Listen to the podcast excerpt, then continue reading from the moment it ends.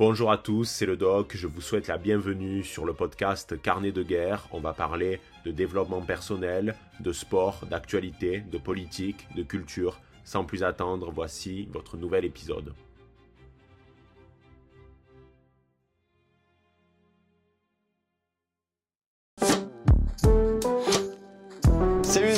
Se retrouve pour une nouvelle interview. On a aujourd'hui la chance de recevoir le Doc Baron. Salut le Doc. Salut, ça va? Ça fait très plaisir de te recevoir. On a eu un débat euh, avorté il y a, il y a- il y a moins d'un an et finalement on est du coup ravis de pouvoir te recevoir parce que t'es- pas parisien. Ça s'en- ça s'entend aussi. ça Ils vont le comprendre, je pense. J'ai envie de commencer tout de suite avec une question qui est un peu euh, en, en ligne de fond de beaucoup de choses qui se passent en ce moment. C'est euh, la question de la droite, de sa réunification potentielle qui de toute façon n'a pas eu lieu en 2022 pendant les présidentielles. Es un peu une des personnalités qui est un peu au milieu de ce qu'on va appeler la droite ou l'extrême droite. C'est quoi aujourd'hui la frontière entre la droite et l'extrême droite? Et c'est quoi même la droite aujourd'hui? Alors, vaste question, et je pense que euh, ma réponse va pas vraiment vous convenir. En gros, aujourd'hui, ce qu'on appelle extrême droite, qu'est-ce que c'est vulgairement, selon la plupart des Français et des médias? C'est le Rassemblement national et ses reconquêtes, en gros.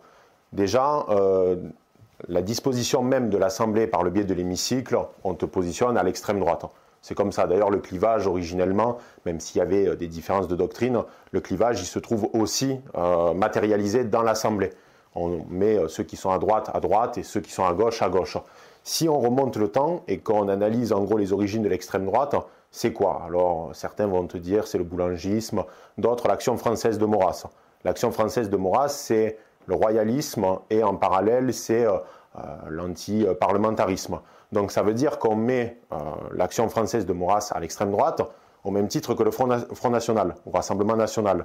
Sauf que le Rassemblement National n'est ni royaliste, ni anti-parlementariste, puisqu'ils ont des députés, ils participent à la vie démocratique du pays. Donc la question, c'est quels sont les critères? Alors Michel Vinocq, qui est assez orienté, te dira que c'est par exemple l'intérêt pour la frontière et euh, pour la question de l'immigration. D'ailleurs, quand l'inconscient collectif pense à extrême droite, il va te dire c'est euh, des considérations en lien avec l'immigration. Tu prends un- Ou l'identité ou l'identité. Tu prends un auteur comme Régis Debray, un homme de gauche, il a lutté avec Che Guevara, il a écrit un essai qui s'appelle L'éloge des frontières. Donc ça veut dire quoi? Ça veut dire que Régis Debray, il est d'extrême droite? Je pense pas qu'il apprécie le qualificatif, tu vois. Il y a quelques jours, euh, il y a euh, Gérard Collomb, l'ancien maire de Lyon, homme orienté à gauche, Une du Parti Socialiste voilà, du Parti Socialiste, euh, ancien ministre de l'Intérieur d'Emmanuel Macron, qui a lâché une bombe, euh, il me semble que c'est dans le point, par rapport à la question de l'immigration et euh, de l'océan Viking, etc., en disant des propos qui auraient pu euh, paraître à certains proches à l'extrême droite. Il y a des militants aujourd'hui de la Grande Déraison qui vont te dire que Emmanuel Macron ou Jean-Michel Blanquer, c'est l'extrême droite. Donc il y a un problème de, de- de- sémantique, il y a un problème de définition. À quand on est vraiment dans l'extrême droite, à partir de quels critères, tout ça c'est flou. Pour moi, l'extrême droite, c'est devenu une sorte de fourre-tout.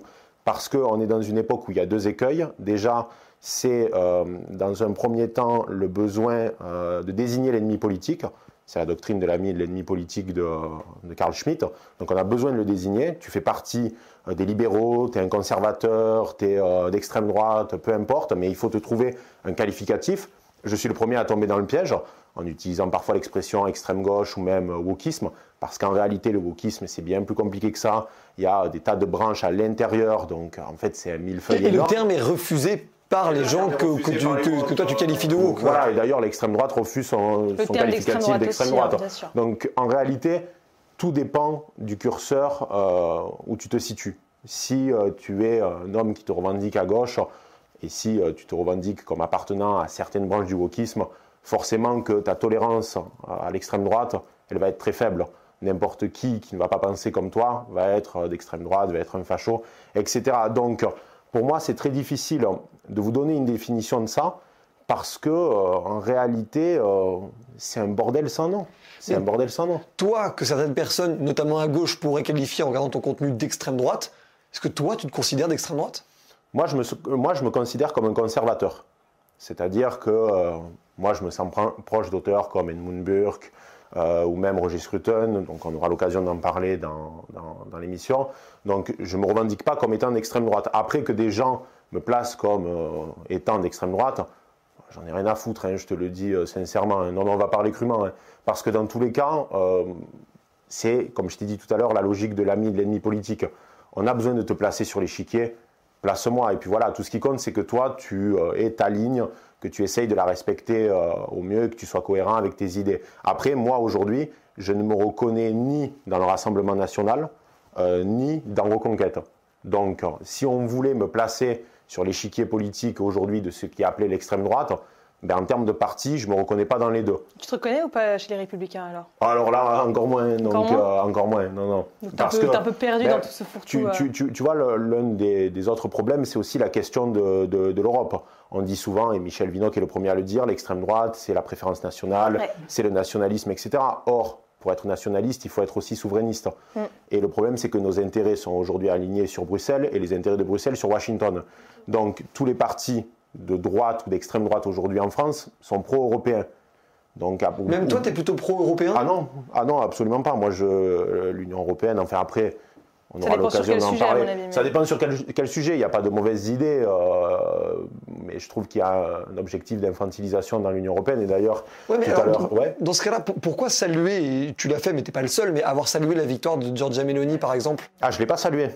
Ok, je ne l'ai pas salué parce que euh, pour beaucoup, beaucoup, beaucoup, de gens que tu, que, tu vois toi dans tes émissions et tout l'ont salué. Ben, et, aurait, souhaité ça d'ailleurs pour la France. Ouais, ben moi j'ai un avis beaucoup plus euh, critique sur Giorgia Meloni parce que pour moi c'est c'est une sorte de, candidat, c'est un homme de paille, enfin une femme de paille plutôt, dans la mesure où en réalité, euh, rien qu'avec l'affaire de, l'océan Viking, elle a certes refusé le bateau, mais en fait la France lui a fait un sale coup, puisqu'en gros la France devait récupérer 3000 euh, migrants en échange, et en fait la France va lui laisser les 3000 migrants. Donc en réalité elle perd au change.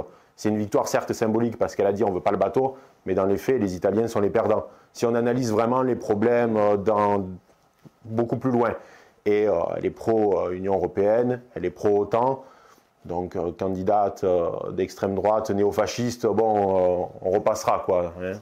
Non, mais parce que tu vois, sur toute cette considération droite-extrême droite, au crayon, de toute façon, on ne reproche jamais à qui que ce soit ses fréquentations. Mais quelqu'un comme Papacito, par exemple, ou Baptiste Marchais, qui sont des gens avec qui tu as régulièrement fait des émissions, sont des gens qu'il est difficile de considérer autrement qu'à l'extrême droite, pour le coup. Et pour, d'ailleurs, qui que ce soit, on va dire, de l'arc politique français. Toi, tu les considères d'extrême droite ou pas, et c'est même pas la question que je te poser, mais comment toi, tu te vois par rapport à leur ligne qui, pour le coup, Papacito, même si jamais c'est des choses, on va dire, parfois très second degré, il y a des propos qui sont extrêmement anti-républicains, parfois royalistes, et surtout très politiquement incorrects, et pas dans le sens homme de paille du terme, dans le sens pur et dur du terme, c'est des propos anti-républicains. Comment toi tu te positionnes par rapport à ça? Alors moi, ils le savent, c'est-à-dire que euh, à la fois Hugo comme Baptiste, euh, je ne suis pas à 100% sur leur ligne. Euh, on a fait une vidéo il y a peu, bon, ça, on n'a pas le temps vraiment de discuter de, politique vraiment de fond, on a parlé surtout de, l'échec de Zemmour et de ce type de considérations. Mais si on était allé beaucoup plus loin, je pense que la plupart de ceux qui auraient regardé cette vidéo auraient vu qu'on n'était pas exactement sur la même ligne. Euh, par exemple sur la question de l'avortement, euh, sur ce type de problématique euh, assez large et complexe, on n'a pas du tout les, mêmes avis. Baptiste est plus sur une branche identitaire, c'est pas spécialement mon cas, etc. Donc c'est assez, complexe par rapport à tout ça. Moi après ça me gêne pas, si tu veux, d'être placé proche d'eux parce que ce sont des amis. Ce sont des amis et moi je fais la différence entre les amis et le monde politique. Ce qui est triste, moi de mon point de vue, c'est que par exemple pour le cas d'Hugo, on va euh, ben, souvent le pointer du doigt pour des propos par exemple anti-républicains ou royalistes, etc. Euh, déjà, on a le droit en France d'être, euh, ben, si on veut d'être anti-républicain ou royaliste, on devrait avoir le droit. Parce que ça, c'est aussi ma spécificité, c'est que je suis pour une liberté d'expression totale et entière. À l'américaine Oui, totalement. C'est-à-dire sans aucune restriction. Donc, si on n'est pas d'accord, on, se le dit directement. Mais par exemple, Papacito, là, il y a quelque temps, il a réussi à lever 250 000, 300 000 euros pour un ami paysan qui était dans une situation extrêmement compliquée. Personne n'en parle. Euh, la plupart des médias traditionnels n'en parlent pas. Parce que c'est Papacito. Pourtant, il a changé la vie de, cet homme-là d'une manière positive. Et il a démontré quand même par A plus B que dans cette histoire, il y avait quand même des grosses irrégularités, euh, voire peut-être même, j'utilise le conditionnel, de la corruption. Donc, euh, ça, c'est pas avancé, c'est pas mis en avant. On va sortir que la petite phrase choc qu'il a pu dire, etc. après, pour comprendre Papacito, il faut comprendre aussi que c'est un homme du Sud. On a un côté sanguin, on a un côté excessif, et c'est ce qui fait la beauté du personnage, en, quelque sorte. Mais forcément, la personnalité de Papacito, elle est totalement en contradiction avec la pensée dominante d'aujourd'hui, ou du moins du français lambda, du français du quotidien. Oui, mais d'un autre côté, et, c'est moi la question que je pose, est-ce que tu penses que on aurait mis en avant, euh, je sais pas, un, Hugo Clément ou, euh, un Louis Boyard, même si maintenant il est député, que Louis Boyard sur le plateau de TPMP, par exemple, disait qu'il avait aidé des jeunes euh, en situation de précarité à trouver un logement à Évry, et il disait qu'on ne parlait pas de ça non plus. Est-ce que finalement c'est pas un peu le cas de n'importe qui qui mène une action positive dans, le cas du coup de Papacito avec ce paysan-là? D'en fait d'être oublié par, on va dire, du clash et du buzz, et là pour le coup, de quelque nature politique que ce soit, quoi. Oui, parce que de toute façon, comme je vous l'ai dit tout à l'heure, on est dans l'ère de, de l'affrontement perpétuel, de l'ami et de l'ennemi, donc on va jamais saluer euh, les, bonnes actions, les, bonnes actions. De toute façon, on est dans une époque qui est euh, contre la nuance, on n'est pas du tout nuancé aujourd'hui. Euh, d'ailleurs, ça c'est aussi l'un des problèmes d'Emmanuel Macron, c'est qu'il a fait exploser certaines digues, ce qui fait que euh, de suite il faut choisir une forme de camp. On l'a vu tout au long de son mandat, que ce soit euh, pro ou anti-gilet jaune, pro ou anti-vaccin, bref, mm. pour tout un tas de sujets. Donc non, aujourd'hui il n'y a plus de place à la nuance, donc c'est sûr que dans une logique d'affrontement perpétuel, surtout à l'ère des réseaux sociaux, ça me paraît difficile d'avoir, on va dire, la l'intelligence et le recul nécessaires pour reconnaître chez, euh, chez l'ennemi politique, hein. j'emploie bien le terme d'ennemi politique, hein, mais c'est pas, faut pas voir ça comme quelque chose de tribaliste violent. Hein. c'est, euh, c'est juste une confrontation normale, c'est-à-dire que parce qu'il y a une idée A, il va y avoir le pendant inverse en face, donc c'est normal. D'ailleurs, euh, contrairement à ce qu'on pourrait penser, j'ai pas de haine particulière pour euh, les, les, les, gens que j'affronte. Alors par contre, j'estime que leur politique, elle est délétère et qu'elle met euh, le pays dans une situation dramatique, et même notre civilisation dans son entièreté. Mais après, individuellement, j'ai pas de haine contre eux spécifiquement, quoi. Tu vois? Oui, mais ça fait je, je termine juste là-dessus parce que j'ai pas du tout envie qu'on passe tout l'entretien dessus. mais bien sûr, sur, Papacito, par exemple, il y a des moments où on peut en douter de, du, justement de cette haine qui irait au-delà de, de, de l'adversité politique, quoi, tu vois. Et ça peut faire peur. Et, et, je dis pas ça parce que c'est forcément des gens que tu fréquentes. C'est plus te faire. Est-ce que tu as peur la même chose de Louis Boyard aussi. Hein. Oui, mais c'est pas, moi, c'est au-delà de là où je veux en venir, c'est surtout, est-ce qu'il n'y a pas aussi cette crainte que l'adversité politique se devienne une adversité humaine réelle et concrète, quoi, tu Ça l'est devenu aujourd'hui. Comme des, quand, je, je pense que quand les idées, les idées politiques sont tellement opposées, ça devient même une haine de, de, de l'humain plus que des idées. En fait, ça devient comme si tu te fais une, une conviction qu'il faut détester la personne, alors que ça se trouve, vous pourriez même être extrêmement pote dans la vie. Ah, c'est ça qui est dingue. Je, pense que Louis Boyard ne voudrait pas être mon ami, par exemple. Mais, mais, euh, pourquoi? Juste parce que vous avez des idées politiques différentes Ça se trouve, vous avez plein de points ben, communs sur d'autres sujets. Le, problème, c'est que vous le voyez bien euh, dans la plupart des discours aujourd'hui, c'est que, en tout cas là, je parle pour moi. Bien sûr, Je ne veux pas parler pour, euh, évidemment, pour le de Papacito, de Et c'est plus pour parler de fond qu'autre chose. Oui, oui, bien, bien entendu. Mais moi, par exemple, j'ai des amis qui sont orientés à gauche, j'ai des, des, amis qui sont néo-marxistes, par exemple. Euh, alors, il y a vraiment de tout. Hein. C'est-à-dire que moi, mes amis, c'est euh, United Color of Benetton. Quoi. Il y a vraiment.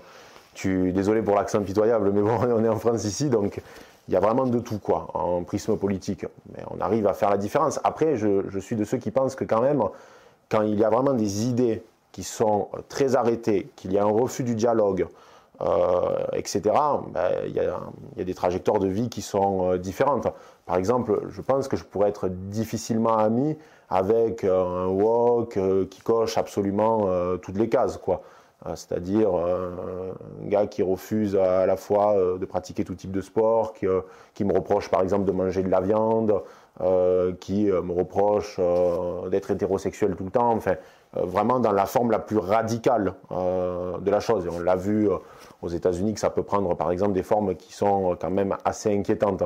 Mais euh, à part ça, euh, je ne suis pas contre l'idée d'avoir des amis qui sont orientés euh, politiquement différemment de moi. D'ailleurs, j'ai par exemple un Discord qui est lié à la chaîne. Il y a sincèrement toutes les, les, les idées politiques.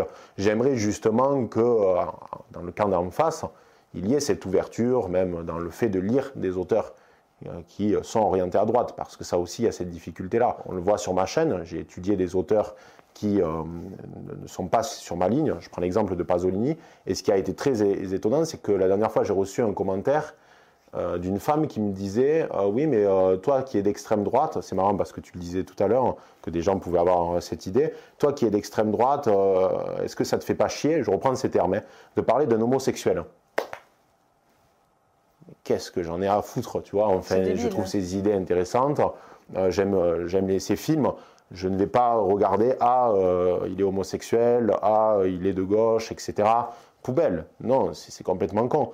Donc j'aimerais qu'à gauche aussi, il y ait, euh, en gauche là encore, c'est euh, un fourre-tout, hein, on est bien d'accord, mais du moins dans la grande des raisons, parce que j'aime bien cette expression, qu'il y ait vraiment ce recul nécessaire et de dire, voilà, ben on va lire des auteurs, on peut ne pas être d'accord, hein, et d'ailleurs c'est ce que vous faites euh, dans le crayon, on peut ne pas être d'accord, mais au moins regarder ce qui se passe, et même, ça serait logique que dans leur objectif de combat contre nos idées, ils, lisent, euh, ils savent qu'est-ce que c'est par exemple le conservatisme, où ça trouve ses bases, etc. Bah, c'est intéressant pour se forger justement une vraie pensée et être sûr de ses idées. Oui, c'est compliqué d'attaquer l'ennemi si tu n'es pas sûr de tes positions. C'est ça, euh. c'est ça. Et puis même, euh, bah, comme vous le savez, je travaille chez Livre Noir.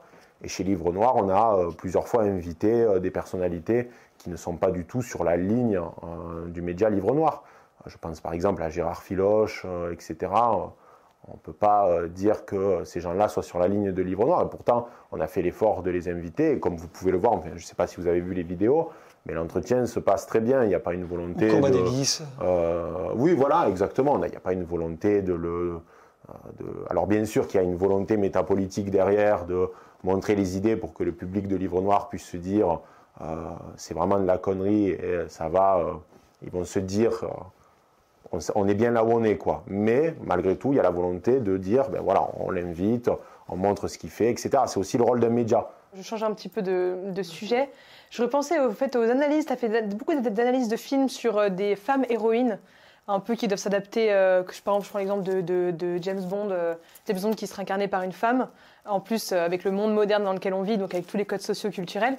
Toi, pourquoi c'est autant un problème pour toi? C'est plus pour le côté traditionnel et conservateur ou c'est que vraiment ça te dérange profondément? C'est quoi pour toi le, vrai fond du problème? Le fait que James Bond puisse devenir une femme ouais.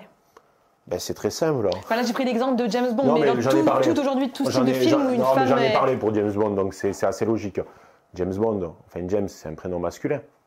Donc à partir de là, si James Bond devient une femme, c'est plus James Bond. Puisque le personnage trouve son origine dans les livres de Ian Fleming, et euh, c'est un homme. Et dans euh, la plupart des. Dans, dans, tous les films, même, je vous dis la plupart, mais c'est dans tous les films, c'est un homme également. Donc en fait, la question ne se pose même pas. Si on décide de faire James Bond une femme, en fait, c'est plus James Bond. Par contre, la question, c'est. pourquoi pas une Jane Bond? Oui, voilà, exactement.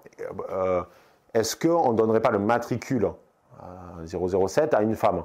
Ça, c'est l'idée qui a été véhiculée ces derniers temps, enfin, parce qu'ils sont en train de chercher euh, le nouvel acteur ou la, nouvelle actrice qui va incarner, euh, euh, James Bond, et il se posait la question éventuellement d'une femme. Moi, je trouve que c'est complètement pour une raison très simple. Alors moi, je suis un aficionados des James Bond. Hein. Je les ai tous vus, j'ai lu les livres, etc. Donc, je connais latin. c'est gentil, c'est gentil. Mais non, c'est vrai que je pense qu'il y a une logique d'infantilisation quand tu décides de dire à une communauté, là on parle des femmes, mais on peut parler également de la communauté noire, asiatique ou peu importe, de leur dire, bon, ben, puisque nous, euh, scénaristes ou réalisateurs, on est incapables de créer euh, de nouveaux personnages afin que vous puissiez incarner euh, eh bien, des figures héroïques, on va prendre celles déjà existantes pour vous faire plaisir. Ça, je trouve que c'est complètement idiot. Il y a à peu près 2-3 ans, il y a le film Ghostbuster qui a subi un remake, un reboot, enfin, appelons ça comme, vous voulez. Donc au départ, au départ c'est quatre hommes euh, avec, euh, avec Bill Murray, il me semble, dans, dans, le lot. Ça a été remplacé par euh, quatre femmes et ça a été un bide monstrueux et la plupart des critiques ont dit que c'était un film de merde. C'est pas pas un film de merde parce que ce sont des femmes qui incarnent ces personnages-là. C'est parce que le consommateur ou celui qui est habitué à Ghostbusters ou à James Bond ou n'importe quel film issu de la culture populaire, il y va parce qu'il y a un certain cahier des charges. Quand tu vas voir James Bond, tu t'attends à voir la masculinité poussée à outrance, usage de la violence, euh, alcoolisme ou euh, attrait pour l'addiction, euh, conduite un peu sportive et surtout le rapport aux femmes. C'est ça qui fonde James Bond. Donc à partir de là, si tu décides euh, de remplacer le matricule 007 par une femme, le personnage perd de sa substance. Par contre, libre aux scénaristes et aux réalisateurs de faire des films avec de nouveaux personnages incarnés par des femmes ou des minorités. Il y a quelques années de cela, pour rester vraiment dans la culture populaire, ils ont créé la saga d'action John Wick ça n'existait pas avant, ils sont repartis sur des bases nouvelles. Donc faites ça avec une femme et voyez bien si ça marche ou pas. Donc euh, moi, j'aime pas vraiment cette idée de on va prendre un personnage et on va euh, le remplacer parce qu'on a l'impression que derrière il y a une volonté plus de revanche, plus on s'attaque à un symbole que de vraiment créer un personnage féminin. Et d'ailleurs, des fois, c'est assez maladroit parce que quand on regarde le dernier James Bond, alors tout le long du film, sans divulgacher, il est remplacé par une euh, une actrice dont j'ai complètement oublié le nom, euh, pour le coup, peut-être que, vous connaissez. Euh, tout, tout, tout, le monde a vu le, film, je pense. Et en fait, ce qui, est très drôle, c'est qu'elle euh, le remplace, mais en fait, tout au long du film, elle est tournée en dérision où, elle n'est pas efficace, contrairement à James Bond. Et à la fin, c'est lui qui est obligé de reprendre le matricule pour limite faire ce qu'il fait de mieux. Quoi. Donc en fait, des fois, c'est maladroit. C'est-à-dire qu'on a voulu faire plaisir en disant allez, on va mettre une femme euh, qui va incarner James Bond, mais derrière, ça sonne creux. J'aimerais qu'on avance, qu'on change un petit peu de sujet et qu'on parle de quelque chose qui a fait un peu trembler les réseaux sociaux il y a, quelques semaines de ça et que j'ai trouvé euh, passionnant, en tout cas d'un œil extérieur, qui était la photo entre Cristiano Ronaldo et Jordan Peterson. Jordan Peterson, pour ceux qui ne savent pas, qui est un euh, psychiatre clinicien canadien qui est en même temps professeur à Harvard, et qui a été, euh, on va dire, une forme de figure de, en de la branche conservatrice euh, nord-américaine, américaine et canadienne, au point même d'être testé dans les sondages face à Justin Trudeau. Donc on parle de quelqu'un qui a vraiment eu un aura énorme et qui dépasse bien même ne serait-ce que euh, les États-Unis parce que ça va, y compris en France et en Europe. Qu'est-ce que tu as pensé de cette photo? Jordan Peterson, bon, déjà, tu as raison, c'est un homme très influent et d'ailleurs même le New York Times, qui est un média qui n'est pas du tout sur la ligne de Peterson, avait dit que c'était probablement euh, l'intellectuel le plus influent du 21e siècle.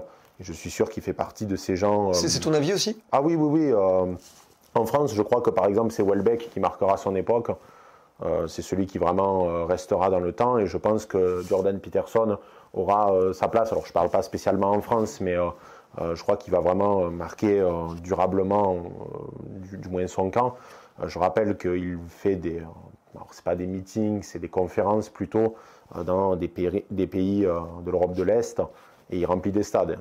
Aujourd'hui, il n'y a que très peu d'intellectuels qui seraient capables euh, de, de, faire cette, cette performance-là. Donc, bon, c'était la petite parenthèse. Mais Jordan Peterson, comme Cristiano Ronaldo, ils ont un logiciel de valeur qui est assez similaire. Pour beaucoup de gens, c'est étonnant parce que c'est la rencontre entre un milieu intellectuel et politique avec le milieu du foot et du sport. Ce sont deux milieux qui rentrent jamais habituellement en, contact. Mais Jordan Peterson et Cristiano Ronaldo partagent un logiciel de valeur assez similaire parce qu'ils sont attachés à la famille, à la tradition. Euh, Ronaldo accorde, et sa femme d'ailleurs accorde une, une, place très importante à la religion, euh, à la famille, euh, à l'idée de qu'est-ce qu'on va transmettre à nos enfants, à euh, l'idée aussi de travail, la valeur travail. On voit que mmh, l'effort. Euh, voilà, exactement la question de l'effort. Donc en fait, c'est pas si étonnant que ça. Euh, alors que j'en suis sûr que par exemple, il me semble que Ronaldo avait eu recours à la GPA. il me semble pas que Jordan Peterson soit exactement sur cette ligne-là, mais qu'importe. Ils ont un logiciel commun de valeur. Donc en fait, cette rencontre, elle n'est pas si surprenante que ça. Mais justement, moi, c'est ça qui m'intéresse, c'est que Cristiano Ronaldo, la personne la plus suivie sur Instagram. C'est un des deux plus grands, enfin, il fait parmi les, deux plus grands sportifs, même pas seulement footballeurs sportifs de, du 21e siècle. C'est quelqu'un d'incroyablement influent plus que la majorité des présidents des pays du monde. C'est assez dingue et il y a eu quand même une, vraie levée de bouclier là-dessus. C'est sûr. Tu t'affiches avec. Euh, oui, mais du coup, moi, c'est sa question. Il y a des gens qui, du coup, suivent Cristiano Ronaldo et l'acclament pour ses exploits sportifs et qui du coup sont incapables de, de, voir le lien avec Jordan Peterson. Pourquoi, selon toi, on ne voit pas ce lien? Parce que j'ai envie de dire, la culture de l'effort que Peterson, dont Peterson parle beaucoup, ça semble évident que quelqu'un comme ça, Ronaldo, à ce niveau de performance l'est. ben Déjà parce que la plupart des gens qui ont pu commenter... Alors déjà, j'avais regardé un peu les commentaires de, de, la publication. La très grande majorité des commentaires sont quand même très positifs, hein. euh, y compris même de personnalités euh, certifiées euh, du milieu du sport, etc., qui valident la rencontre. Donc ça veut dire qu'ils aiment à la fois Ronaldo et Peterson, donc il y en a d'autres. Il y avait eu une rencontre aussi improbable entre Skrillex et Peterson, qui a été carrément allé le voir en fait à l'un de ces ben, conférences. Donc ça montre qu'il y a des gens. Euh, J'aimerais beaucoup voir Peterson au ah, concert de Skrillex. Ouais, ouais, ben, théoriquement, il devrait le faire maintenant. Il devrait, il devrait lui rendre l'appareil. Donc, euh, déjà, la très grande majorité des commentaires étaient quand même très positifs, etc., euh, etc. Après, c'est vrai qu'il y a eu des réactions.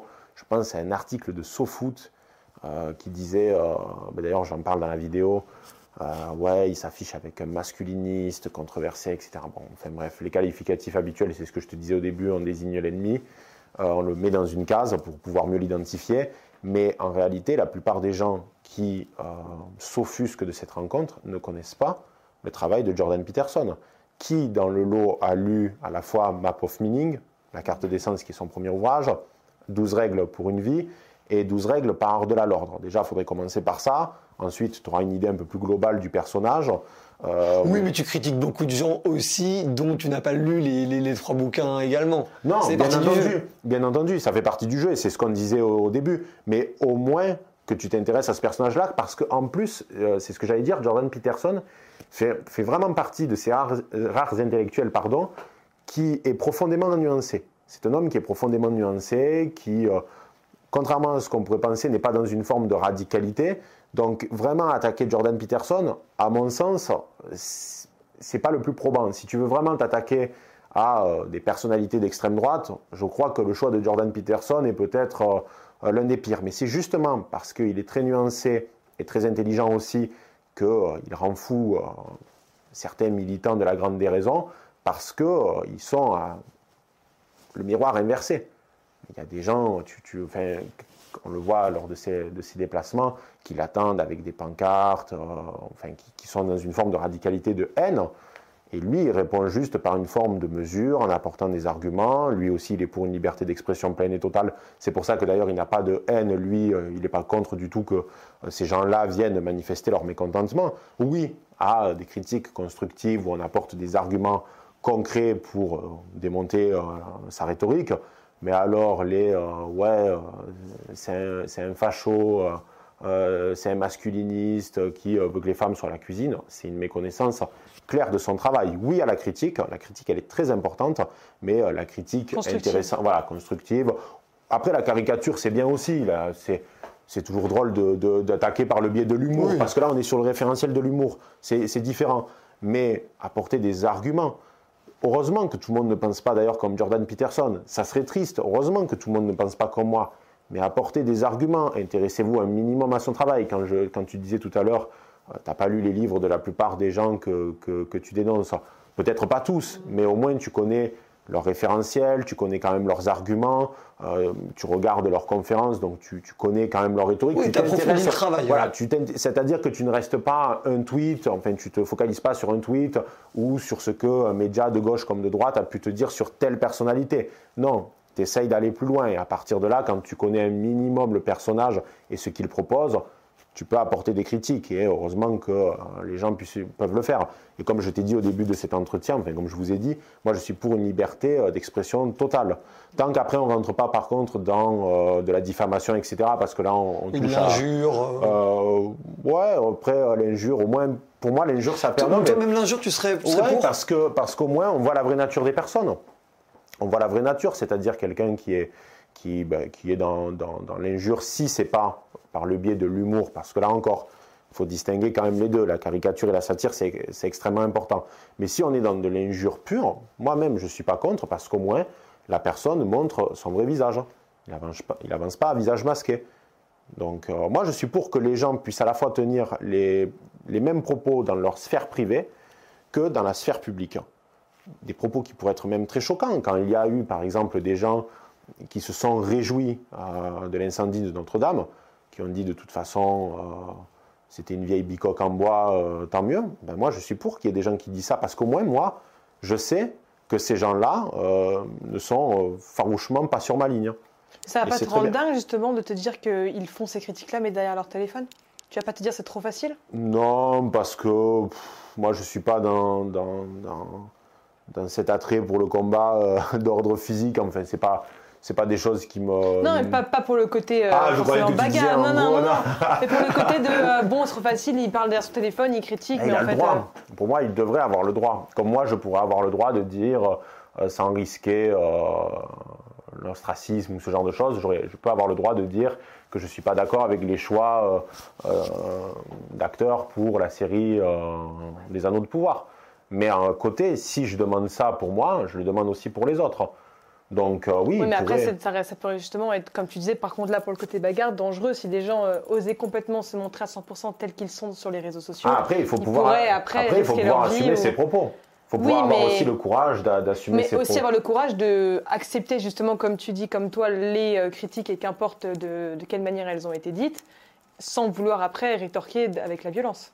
Donc ça aussi, il faut que les deux camps l'acceptent. Sinon, c'est la liberté de d'expression ne pourra pas. Oui, mais sinon la liberté ne que pourra ouais, pas. c'est- c'est c'est la question un peu de est-ce qu'une société trop honnête devient une société trop violente? Enfin, oui, ça peut basculer. Après, ça- après c'est des, c'est des questions d'or- d'ordre anthropologique, ça dépend de la civilisation à laquelle on parle, ça dépend du logiciel de valeur de cette civilisation, euh, ça dépend de tout un tas de facteurs, ça, ça- ça dépend du système politique euh, du pays déterminé. Après, on rentre dans, dans des considérations où euh, il y a tellement de critères qui rentrent en jeu que ça serait difficile de dire euh, euh, qu'est-ce qui pourrait se passer à 100% si un État Bien décidait sûr. de mettre en... En tout cas, moi, je, je suis pour et je suis pour que justement des gens... euh, euh, expriment le fait qu'ils ne sont pas du tout d'accord sur cette, euh, sur cette question-là. Et d'ailleurs, à droite, il y en a beaucoup qui ne sont pas du tout dans cette ligne-là parce qu'il il y a beaucoup de, de gens à droite qui aimeraient une sorte de, de retour au- à l'interdiction de blasphémer, par exemple, ou, ou à ce type de choses.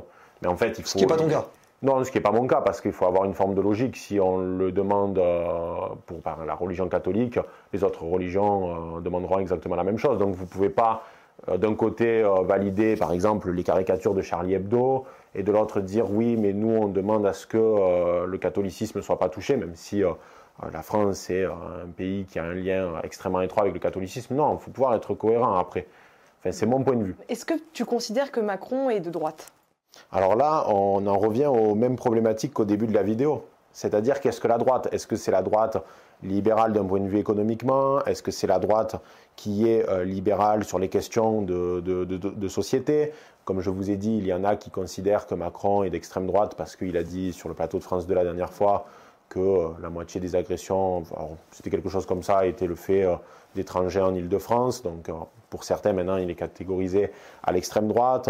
Euh, pour la droite, euh, style les Républicains, c'est un, homme, gauche? c'est un homme de gauche parce qu'il est issu d'un gouvernement, euh, enfin, il est Socialiste. issu de, voilà, de- du, du Parti socialiste. Et d'ailleurs, lui-même, dans son livre, je crois, Révolution, euh, il se revendique comme un homme de gauche, il me semble, hein, Mm. si je dis pas de bêtises. Mais aujourd'hui, Euh, toute la gauche, notamment écologique, le considère pleinement comme quelqu'un de droite. De sans aucune de forme de libérale. concession. De droite libérale. Certes, mais de, de droite quand même. Moi, je vous dirais surtout parce que si je vous dis, par exemple, si je vous dis il est de droite, euh, il y en a qui seront d'accord, il y en a qui ne seront pas d'accord, etc. Et si je, dis- si je dis qu'il est de gauche, ça sera la même chose. Je, je vais vous dire plusieurs choses sur Macron. Déjà, je pense que c'est un progressiste. Moi, je vous le dis en tant que conservateur, c'est-à-dire que, de mon point de vue, c'est un progressiste. C'est-à-dire que lui, il a des idées très arrêtées sur des questions euh, sociétales. Donc, par exemple, euh, tout ce qui est de l'ordre euh, du mariage homosexuel et même de l'homosexualité en général, enfin, des LGBT, parce que, attention, je fais bien la distinction entre l'homosexualité et le mouvement LGBT. Ce sont deux choses différentes. Et aujourd'hui, vous voyez, même moi, je, tombe dans le piège, piège, on a tendance à les regrouper. Mais on pourra en parler après si vous voulez. Sur les questions, par exemple, de la fin de vie, il a ouvert ce débat euh, il y a peu et je pense que ce sera. On a fait un débat d'ailleurs sur la chaîne entre Voilà, Geoffroy oui, Lejeune oui, et Jonathan exactement, Denis. exactement. Vous, vous l'avez abordé et je crois que d'ailleurs, euh, je fais une parenthèse très rapidement sur ce débat. Ça m'a fait beaucoup rire parce que euh, la personne euh, en face de, de Geoffroy Lejeune euh, disait que lui, il était, euh, il était pour qu'on en discute et je suis d'accord avec lui, c'est très bien, mais il sait qu'au final, au fond de lui, il sait, selon moi, que euh, le projet va aboutir. À mon avis, ça va aboutir. Tant mieux qu'il en discute quand même. Oui, ah, non, mais totalement. De toute façon, c'est ce qu'ils ont fait. Mais en fait, pour moi, les dés sont pipés. C'est-à-dire que Macron le, le veut, ça se fera. Euh, Mm. On est sous la Ve République, exécutif fort, il a la majorité à l'Assemblée nationale, la question ne se pose pas. La fin de vie arrivera en France, euh, qu'on le Ouais, il veuille n'a ou pas non. vraiment la majorité, mais. Il oui, il n'a pas vraiment la majorité, Non, mais mais, mais oui, oui, oui. oui, mais en fait, c'est avec les Républicains. Et de toute façon, il, ref- il Oui, de refera toute façon, une oui. dissolution. Il fera une dissolution quand il le souhaite et quand le moment Bien sera sûr. opportun. Ça, bien Donc, sûr. Ça, c'est il sûr. finira par l'avoir. Et même, je suis de ceux qui pensent qu'il l'a déjà par le biais des Républicains, parce que les Républicains, c'est sa voie, c'est ses voies de réserve. Et euh, je pense que même certains députés, euh, Du Parti pas- Socialiste ou de l'Europe ah Écologie oui, Les Verts seront totalement, pour, serait hein. pour. Donc ça fait que, en fait, symboliquement, il ne l'a pas. Mais Non, pour mais moi, bien il, sûr que oui. voilà, il a. Donc, euh, donc euh, et puis c'est sans compter tous les autres outils dont dispose le président pour, pour faire avancer ce, type de questions. Donc, pour moi, ça, ça verra le jour. Donc, Macron a une vision de la société qui est progressiste sur ces questions-là. C'est pas mon cas, je suis un conservateur, donc euh, forcément euh, je le combats pour ça. Mais surtout, j'avais écrit un article dans la Furia numéro 2 sur Macron. Je pense que c'est un machiavélien. C'est-à-dire que Macron sait très bien souffler le chaud et le froid. Un jour, il va donner des gages à droite. Le lendemain, il va dire l'inverse à la gauche. Et ainsi de suite. Il ne cesse toujours, ce qui est d'ailleurs la qualité du prince. hein. Machiavel le dit. Le prince, c'est celui qui arrive, où en fait ses mouvements sont quasi de l'ordre de l'imprévisible. Ça l'est de moins en moins avec Macron, parce que le temps passe, le masque se fissure, etc. On commence à Et connaître. Voilà, on commence à connaître Oui, le puis il n'a plus besoin aujourd'hui. Il a déjà, c'est bon, il a Oui, été réélu, il n'a de plus besoin de se dire Oui, j'aurai une troisième. Il reviendra. C'est pas impossible. Ça. Moi je, moi, je crois au scénario de Welbeck d'anéantir. On va se retrouver dans une situation où euh, le scénario va être le suivant. Donc Macron va finir son second mandat. On va euh, se taper, désolé pour l'expression, Édouard Philippe. J'en suis euh, quasiment euh, certain, parce que ça correspond au logiciel français pour le moment. Après, Qu'est-ce qui, va se passer, qu'est-ce qui va se passer par rapport à euh, la gestion de cette alternance Parce que est-ce que euh, Philippe va vouloir en faire deux, etc. Mais je crois et j'en suis sûr que on n'a pas fini d'entendre parler d'Emmanuel Macron, euh, d'autant plus qu'il a, il a créé une, une forme de doctrine politique, alors qui n'a pas vraiment d'épine dorsale, mais c'est comme le Trumpisme. Le Trumpisme aujourd'hui, ça, ça n'existe pas vraiment, mais il a créé une forme de doctrine, ce qu'on pourrait appeler le macronisme Mm. ou ce que certains appellent euh, l'extrême centre. Et je crois que c'est quelque chose qui marche beaucoup en France parce que euh, on a un pays qui aime être dirigé par le centre. Enfin, c'est, ma vision des une, choses. une voilà. élection se gagne par le centre, elle ne Ouais, se gagne pas par les Je dirais extrêmes. même que j'allais exactement par le centre droit. C'est le centre droit. D'ailleurs, c'est l'une des thèses de Cormier-Denis, euh, que je salue au passage, qui pour lui, si la droite, mon camp, enfin, la l'extrême droite, La même droite si- dure, si tu veux. la droite, voilà, appelons ça comme vous voulez. Si elle voulait gagner, euh, il faudrait avoir une sorte de gendre idéal, euh, qui ait des positions de centre droit et qui, une fois au pouvoir, euh, montre en fait qu'il est euh, beaucoup plus à droite qu'il ne l'était réellement au cours de la présidentielle. Un Jordan Bardella? Non, parce que Bardella, pour moi, euh, je pense que Bardella est intéressant, mais il n'y arrivera pas. Ou alors ça pr- pourrait prendre euh, beaucoup d'années parce qu'il est quand même euh, affilié à Le Pen, donc euh, enfin à la famille Le Pen, à la dynastie Le Pen, et que pour un certain nombre de Français, ça reste encore euh, une impossibilité, Ouais. même si on voit euh, que quand même les lignes bougent. Euh, La dernière fois, je suis tombé sur une vidéo de, de Jordan Bardella avec euh, des jeunes femmes qui commentaient euh, Il est beau, je voterai pour lui, même si j'ai jamais voté Front National. Des gens disaient la même chose de Macron Ouais. d'ailleurs. Ouais, voilà. Donc, euh, mais la question du charisme d'ailleurs est extrêmement importante en politique. C'est une notion qu'on n'aborde jamais. La question du physique. Alors non pas que, que Macron soit un top modèle, mais euh, Macron a beaucoup joué sur l'image de Kennedy, notamment au cours de son premier mandat. C'est- Euh, bon, après ça, c'est des détails. On s'élo- s'éloigne un peu de ce que je disais au Non, mais début. ça, mais, ça- euh, ça tombe bien parce que c'était, euh, c'est un peu la, la- la- la dernière question que, que je voulais te poser, en tout cas la dernière question de l'entretien.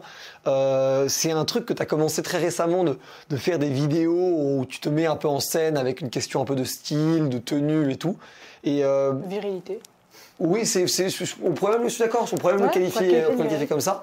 Euh, est-ce que finalement, ce que tu, tu fais là, c'est, je sais pas, une tentative, on va dire, de, de guerre culturelle ou en gros d'essayer d'aller au-delà des idées pour essayer de faire et, et progresser tes idées et tes messages Au travers de- de- d'un d'un peu d'humour d'ailleurs. On est d'accord Si, que si, tu, mets un, euh, tu mets un peu si. d'humour dedans. Si, totalement. Alors, je, fais- je finis juste très rapidement Vas-y, sur vas-y, Macron vas-y, pour, clore- la, la parenthèse sur ce gentil garçon. C'est que, euh, donc, euh, voilà, Macron souffle le chaud et le froid.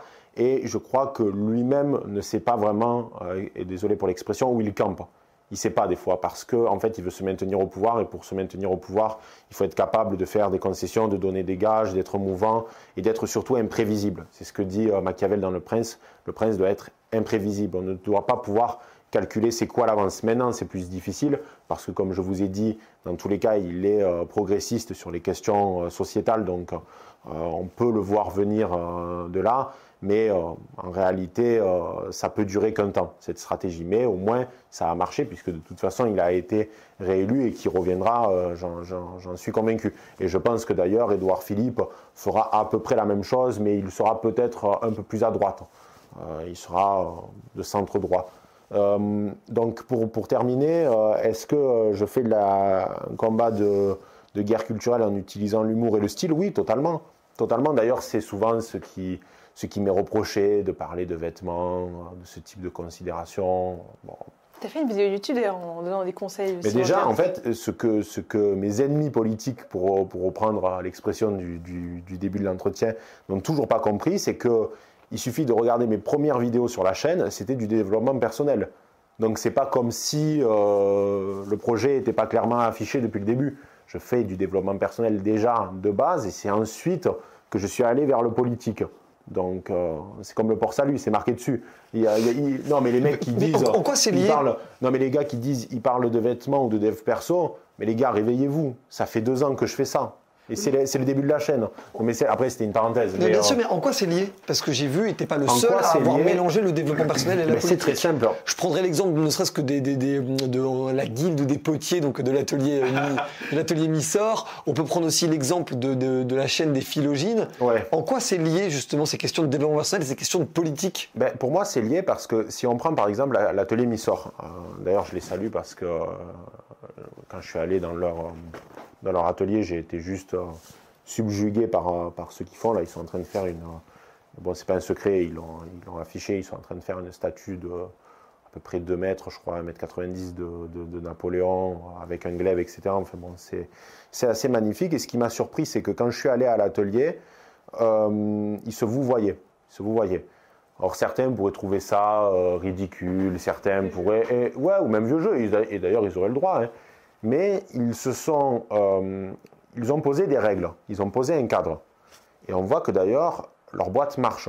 Alors je ne dis pas que les boîtes qui n'ont pas euh, de règles, etc. Euh, parce que c'est ce que j'allais dire. parce que exactement. Donc dans la startup nation, il faut, il faut nuancer. Il y a des fois il n'y a pas de règles et qui font beaucoup d'argent Bien sûr, mais au moins il y a une synergie parce qu'ils ils partagent tous ce logiciel de valeur et on le voit même par le produit final le produit final, ils ne sont pas en train de vendre, euh, je ne sais pas moi, euh, ils ne sont pas en train de vendre euh, des sextoys. Quoi. Alors désolé pour la comparaison, mais ils sont sur, ils sont sur des bustes avec des personnalités qui incarnent parfois une certaine idée de la France, etc.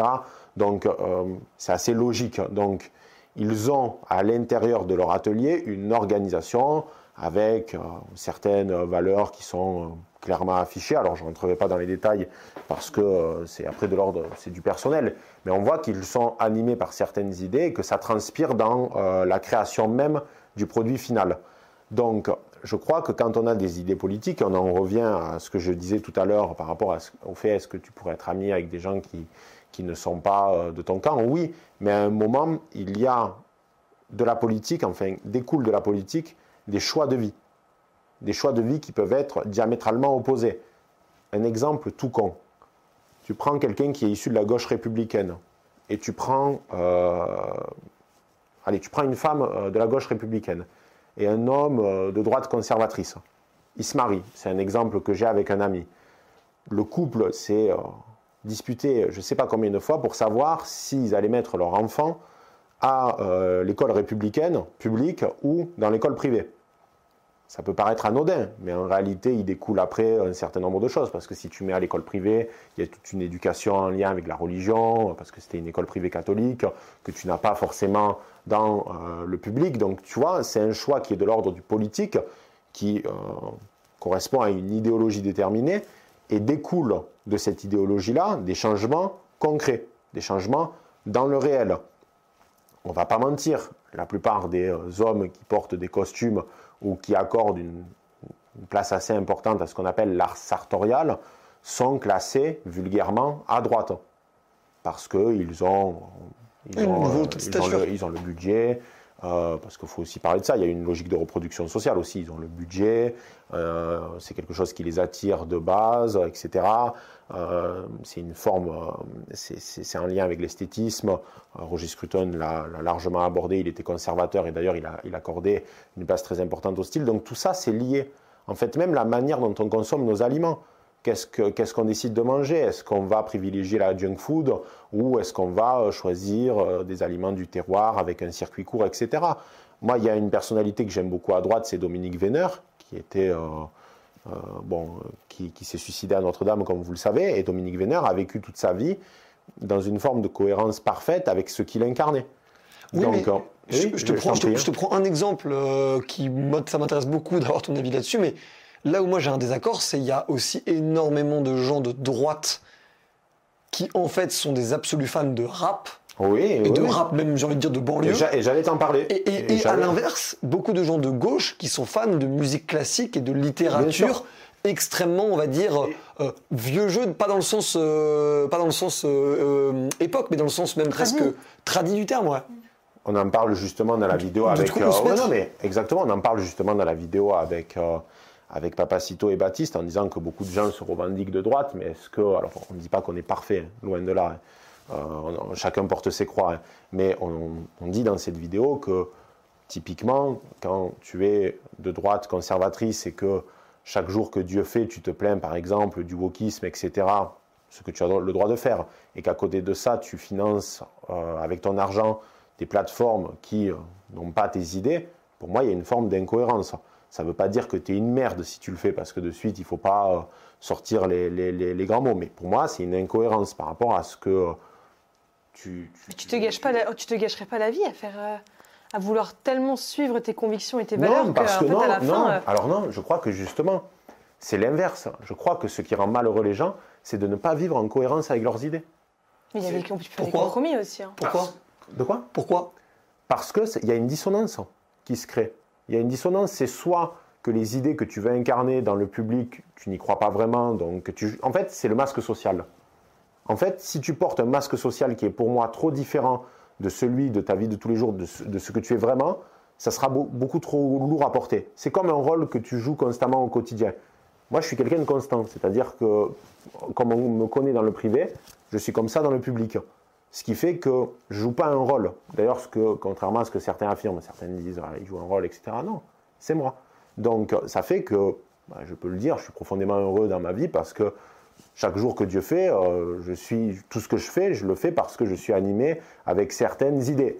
Attention, personne n'est parfait. Ça ne veut pas dire que parfois euh, euh, je ne vais pas manger dans un fast-food ou des, conneries du genre. Il ne faut pas après non plus vivre d'une façon complètement sclérosée, mais quand même d'être dans la mesure du possible au maximum en cohérence avec ses idées. Comme tu l'as dit, il faut savoir faire des concessions, etc. euh, bien entendu, sinon c'est profondément triste. Et il faut être aussi ouvert euh, à l'expérience. Moi, je suis quelqu'un à droite qui est très, très euh, au niveau des conservateurs, qui est très intéressé par L'aventure, en fait. l'aventure ou même des problématiques. typiquement, la, la droite se refuse à parler de sexualité ou de problématiques en lien avec la séduction. Je pense que c'est une erreur. Alors, tu en as cité, il y en a, euh, par exemple, Léo des Philogines, mais euh, ça reste quand même une niche. Il y a beaucoup de gens euh, au niveau des conservateurs qui sont là en mode où là, on va pas parler de ces sujets parce que c'est pas sérieux, c'est trivial. Non, je pense que c'est une erreur. Faut en parler parce que si on si, si on rencontre pas un ou une partenaire, il n'y a pas de descendance, il n'y a pas de famille, donc non, faut en parler.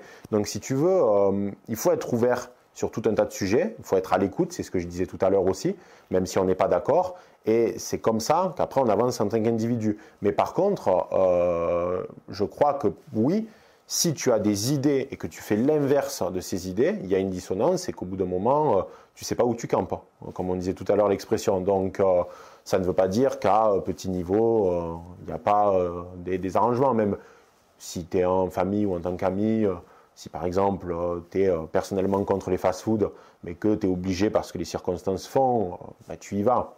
Tu vas et tu fermes ta quoi, parce que tu es soumis au groupe. Euh, Sinon, mais c'est tout. Donc, euh, faut pas être après euh, vieux jeu et rabat-joie non plus. Mais il faut être euh, en cohérence avec ses idées.